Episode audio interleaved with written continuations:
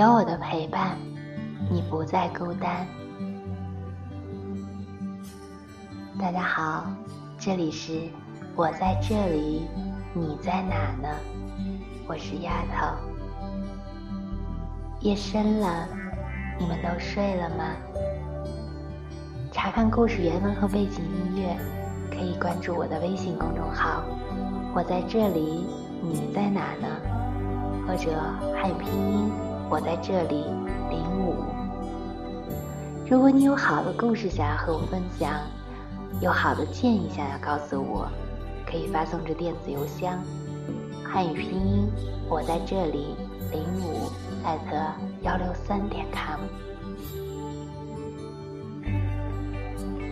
有一种爱，亘古绵长。无私无求，深如海洋，凝重如山，那就是父爱。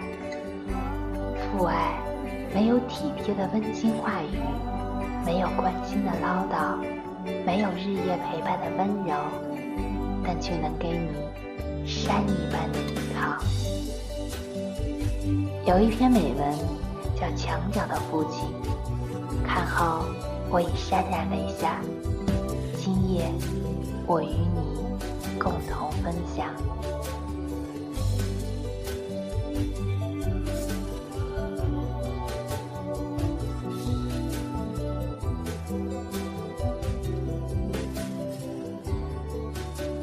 墙角的父亲，作者李煜。帮老兄大将搬家。在整理一堆旧书籍的时候，大将蹲在地上，呜呜大哭起来。大将打开的是一个笔记本，上面记着日常开支，一笔一笔，清晰到一块钱的早餐，三块钱的午餐。稍后，大将给我讲了关于他和父亲的一段往事。大将的家。在徐州乡下的一个村子里，在他的记忆里，父亲一直在徐州火车站附近打短工，难得回家一次。大将考上西安的一所大学时，父亲从银行取出一包钱，一张一张沾着口水数，数了一次又一次。大一的时候，大将迷上了网络游戏，经常整晚耗在校外的网吧里。他虽然感觉到有些虚度光阴，但身边的同学们都差不多，不是打球就是看电影，或者上网打游戏。大将也就释然了。暑假回家，大将在村里待了几天，感觉特别无聊，就忐忑地对父亲提出想去他那里玩几天，至少那里有网吧。父亲竟然。破天荒的答应了。远远的，大将就看到父亲等在火车站的出口。经过一年大学生活的洗礼，大将第一次感觉父亲在人群中是那么扎眼。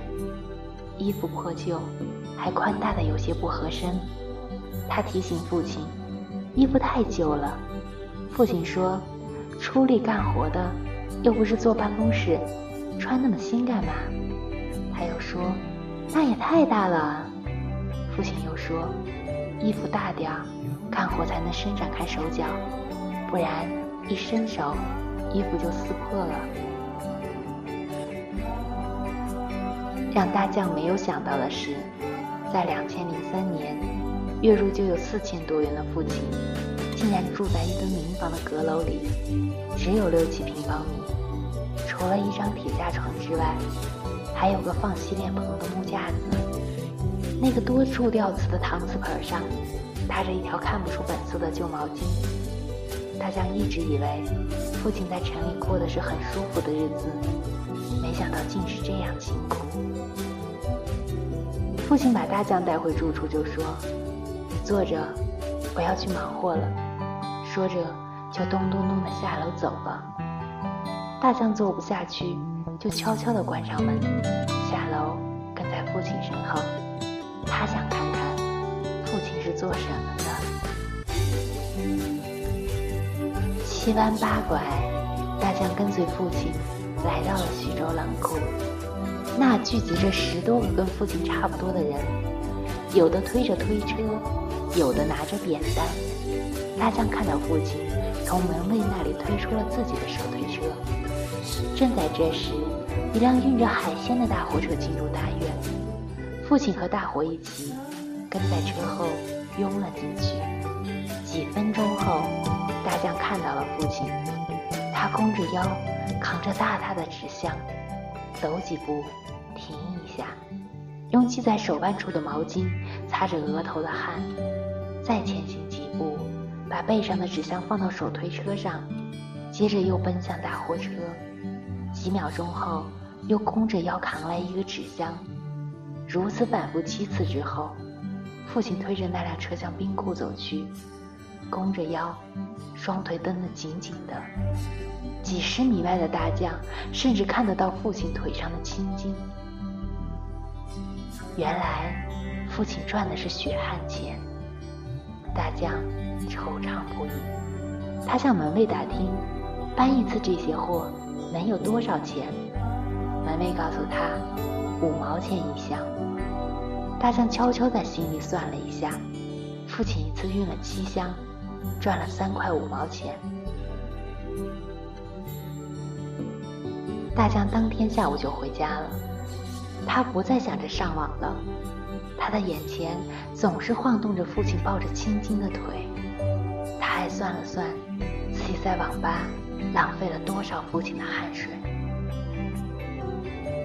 大将返校的时候，父亲又从银行里取出厚厚的一沓钱，数了又数，交给大将。大将数了一下，说：“这学期时间短，有两千就够了。”说着，分出一半，留给父亲。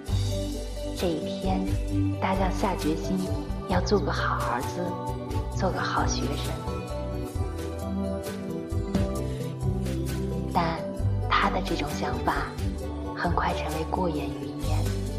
当那些旧日的玩伴又吆喝着去网吧，当他有意无意地看到魔兽游戏图案，他内心里总是忍不住躁动。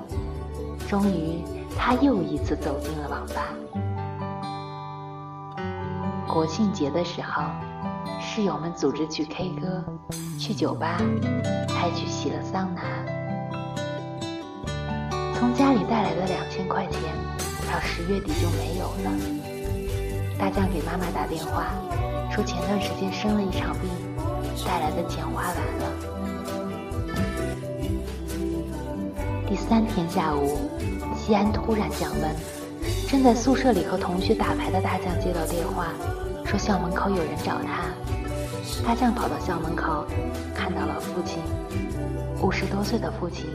像个七十岁的老人，老态龙钟，一脸的疲惫，身上背着一床棉絮。大将把父亲带入校园里，才小声问他：“你怎么来了？我给妈留了账号，你把钱打入那个卡上就行了。你跑这么远，还背着这个东西，又辛苦又浪费钱。”大象的身影渐渐小了下去，他实在没有底气这样责怪父亲。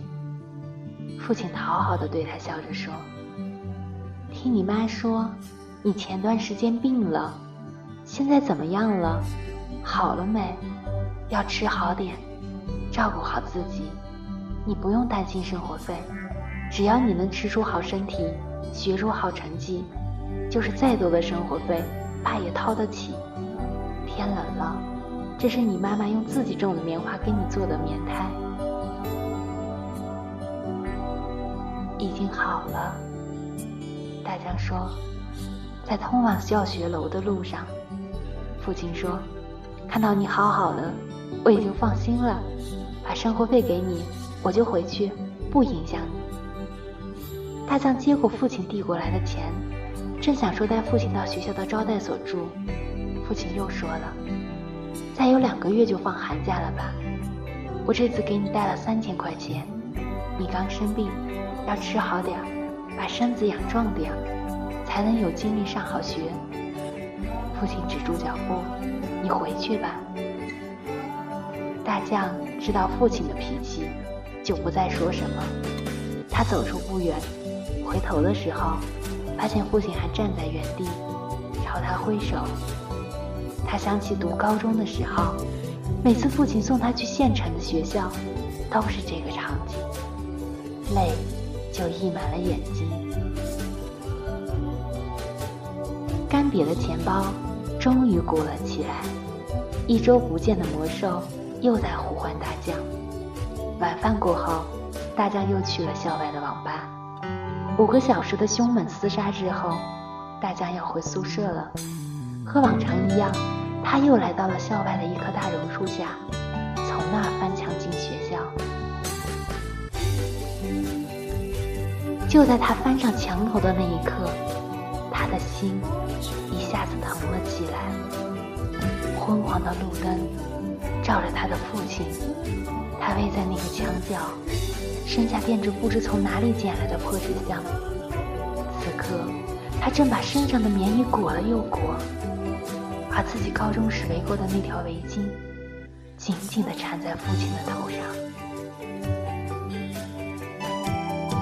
大将说到这里，又忍不住放声大哭起来。哭了好一会儿，大将又接着说：“后来我妈告诉我说，我爸听说我病了，就不顾一切的要来看我，买不到坐票，又舍不得买卧铺，站了二十多个小时来到西安。”为了省下住宿的钱，在我们学校的墙角下蹲了一夜。我在电话这头就哭了。在妈妈告诉我之前，我一直装作不知道，因为我知道父亲的固执。我那时就是叫醒他，他也会坚持在那里。我悄悄回了宿舍，可我的心却一直疼着。想到他裹紧衣服的动作。我就心疼，我连夜把所有的关于游戏的账号全部删掉了。从那以后，我再也没有进过网吧，再也不浪费一分钱。也就是从那一天起，我准备了这个记账本，开始把以前落下的学业一点一点补回来。从那以后。我再也没有进过网吧，再也不浪费一分钱。也就是从那一天起，我准备了这个记账本，开始把以前落下的学业一点点补回来。我以前一直以为是他命不好，没有享受生活的福气。经过那件事情，我才知道，不是他没有福。而是他习惯了把一切享受给予他的儿子。他从十七岁开始在那个冰库做事，一直做到去年春天。大将说不下去了。我知道，大将的父亲于去年春天去世了，给大将留下了三十七万元的存款。大将的父亲是许多贫困父亲的缩影。深沉而又无私的爱。所幸的是，他的孩子看到了墙角的父亲，而我知道，还有很多孩子想不到，也看不到墙角里的爱。恐惧时，父爱是一块踏脚的石；黑暗时，父爱是一盏照明的灯。枯竭时，父爱是一湾生命之水；努力时，父爱是精神上的支柱；成功时，父爱又是鼓励与警钟。父亲就是这样，我们的及时雨，雪中炭。虽不像妈妈一样时常陪在我们身边，却总能在关键的时刻为我们撑起一片蓝天。